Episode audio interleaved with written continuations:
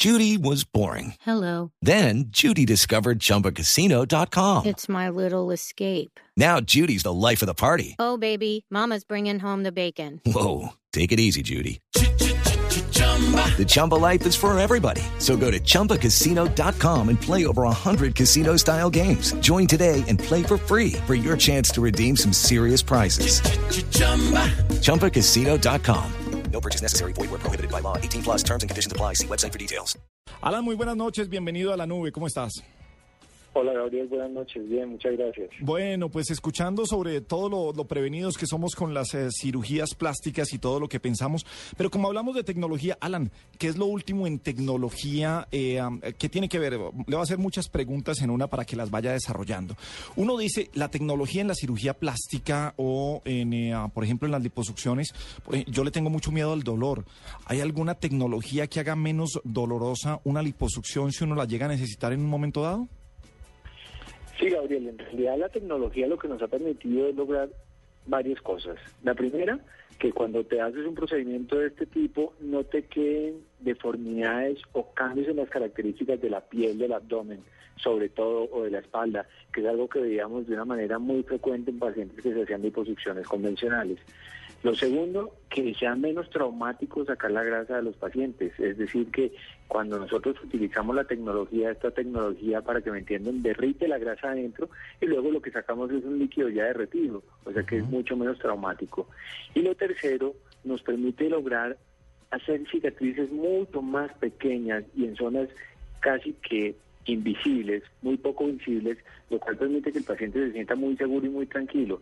Es decir, que la tecnología bien utilizada nos permite lograr muy buenos resultados, mejorar la armonía de los contornos corporales y liberar a los pacientes de esas formas que de una u otra manera los hacen sufrir, no tanto cuando se miran al espejo solos, cuando van a la playa, cuando van al gimnasio y cuando de una u otra manera las personas con los comentarios los hacen sentir mal, que los hacen sentir inseguros y lo más importante, Gabriel, siempre que las personas piensen en hacerse una cirugía, no tienen que pensar en el nombre de la cirugía. Me va a hacer una láser lipólisis o una lipólisis láser, que en última termina siendo lo mismo, sino, venga, qué tipo de tecnología es, qué tipo de equipo es, usted si tiene experiencia haciéndolo, qué resultados voy a obtener a partir de la cirugía, cuáles van a ser los cambios en el futuro que va a tener mi cuerpo, porque no sé si ustedes han visto muchas veces mujeres que vemos en las playas o en las piscinas con unos abdómenes absolutamente planos, con cinturas súper pequeñas, pero las espaldas gigantes, los brazos súper gordos, las piernas regordetas. Entonces es porque el doctor seguramente les hizo una magnífica cirugía con láser, pero se le olvidó que siempre que se maneja el contorno corporal, se debe manejar toda la armonía del contorno corporal. Pero, Alan, venga. la grasa de todas las zonas. Lo interrumpo y lo, y lo contradigo porque yo sí quisiera saber eh, de, de tecnología, porque un, eh, un eh, cirujano plástico podría utilizar la, eh, no sé, la tecnología convencional o, o tecnología atrasada y podría haber hecho unas muy buenas eh, liposucciones.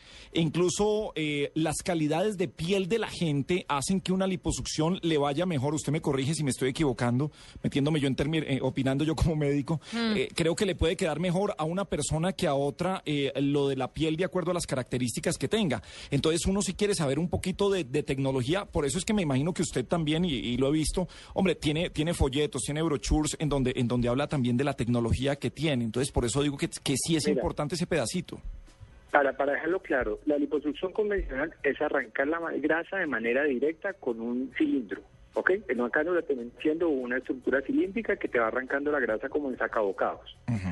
La liposucción con ultrasonido interno, que se conoce como BASER, es utilizar las ondas ultrasónicas, es decir, las ondas del sonido que generan turbulencia de la grasa y hace que la grasa entre sí se rompa y libere su contenido.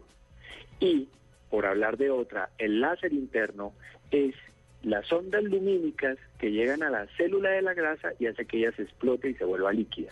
Entonces, obviamente, cuando tú utilizas mecanismos que de manera física rompen la grasa y la vuelven líquida, pues sacando tú el líquido va a estar mucho menos probable la posibilidad de que tengas fibrosis o resultados adversos en el paciente o en la piel de los pacientes. Lo que tú dices es cierto, hay cirujanos que son expertos haciendo liposucciones convencionales, pero yo creo que la tecnología ha venido precisamente para eso, para poder tratar de ir a ciencia cierta con un resultado más certero para los pacientes. Oye, Porque no es- La diferencia fundamental es esa, menos dolor, Sí. menor incapacidad y un mejor resultado en la piel del paciente. Aquí en los hashtags que, que nos están llegando de nuestro hashtag, nuestra etiqueta de esta noche, Manuel Avendaño dice, yo me operaría el pecho, que heredé de mi mamá y no de mi papá. Hombre, pa- Manuel, esa es parte de las operaciones que se hacen los hombres. Juanita, tenía Claro, otra pregunta. hay gente que sufre por eso. Doctor, ¿hasta qué punto eh, la gente tiene una necesidad de hacerse una cirugía y hasta qué punto ya es obsesión por un cuerpo perfecto? Ustedes como doctores guían a las personas a que se vean con otros ojos, a que, a que acepten su realidad y que la cirugía plástica sea la última opción. Pues la realidad desde mi perspectiva, la cirugía plástica se ha desarrollado es para orientar a los pacientes, no para venderles tratamientos. Y bajo esa premisa es que si tú haces un ejercicio médico donde la vocación es lo que prima, el servicio sea el de más prima, pues lo que tú tienes que hacer es decirle al paciente, mira, las características que tú tienes son estas, en realidad con una cirugía plástica lo que puedes alcanzar es esto, y para lo que tú esperas lograr, muy seguramente eso no te sirve. O, en caso contrario, el paciente que piensa que con un tratamiento no quirúrgico o unos masajes va a poder lograr el resultado que nunca va a llegar, pues también el cirujano plástico está en la obligación de decirle, mira, ese tratamiento no te va a servir y lo que yo en realidad considero es que la cirugía tiene que tener estas o estas características. Hay una cosa que sí es muy importante para todos y para los oyentes, que la cirugía plástica no es la cirugía del vanidoso, es la cirugía de la vida. Ninguno de nosotros puede alcanzar a entender cuál es ese trastorno que mirándote al espejo te genera tanta inseguridad y tanta inconformidad que de una u otra manera se refleja en tu vida diaria, o bien sea en tu relación con tu familia, en tu relación con tus amigos, en tu relación en el trabajo. Y que a partir de una simple intervención quirúrgica, que para muchos es una bobada, termina siendo un cambio muy importante en la vida y en la seguridad que tú sientes como persona.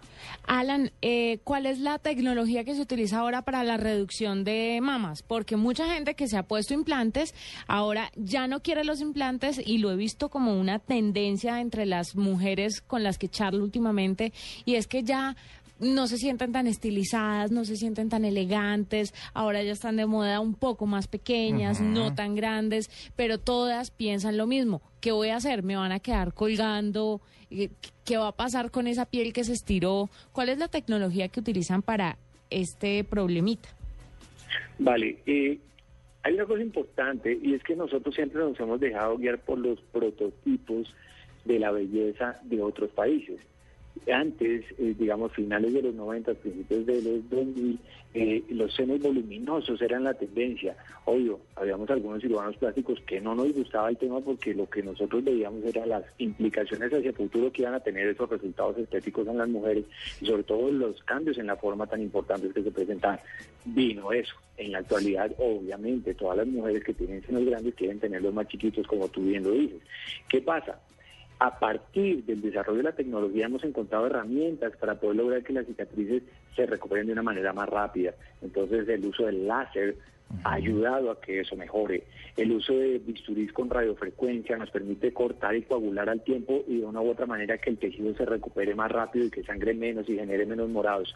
Pero lo más importante a la hora de pensar en una reducción de senos o en un cambio de prótesis mamarias es entender que no es solo sacar y meter, yo le llamo a esa cirugía una reconstrucción anatómica de la mama, es decir, tenemos que sacar, organizar ese tejido, cerrar el espacio donde estaba metida la prótesis anterior y colocar en un nuevo espacio la prótesis para que en realidad el resultado no se le vea muy natural, sino que sea muy duradero, porque los resultados a corto plazo siempre son bellos, pero los resultados después de tres o cinco años es donde en verdad vienen los problemas. Entonces lo que debemos de propender es lograr el mejor resultado estético con la menor cicatriz y que el paciente se sienta muy a gusto y sobre todo muy armonioso en sus resultados. Hombre, vale la pena de destacar, y este programa es de tecnología, que en Colombia hay muy buena tecnología en medicina y creo que en todas las ramas.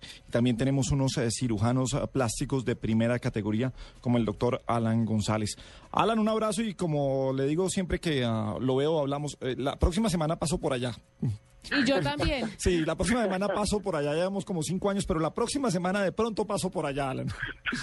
Seguro, Gabriel. No, para mí es un gusto y definitivamente lo que hace falta so- es- son comunicaciones como esta, donde la gente pueda entender un poco más claro cómo es el tema de la cirugía plástica. El último mensaje que yo les quiero hacer llegar a todos los que nos escuchan es que, por favor, siempre que se van a operar, recuerden que es una decisión de por vida y que deben de ir a donde un cirujano plástico, de preferencia miembro de la Sociedad Colombiana de Cirugía Plástica, para que se eviten problemas hacia futuro. Es el doctor Alan González.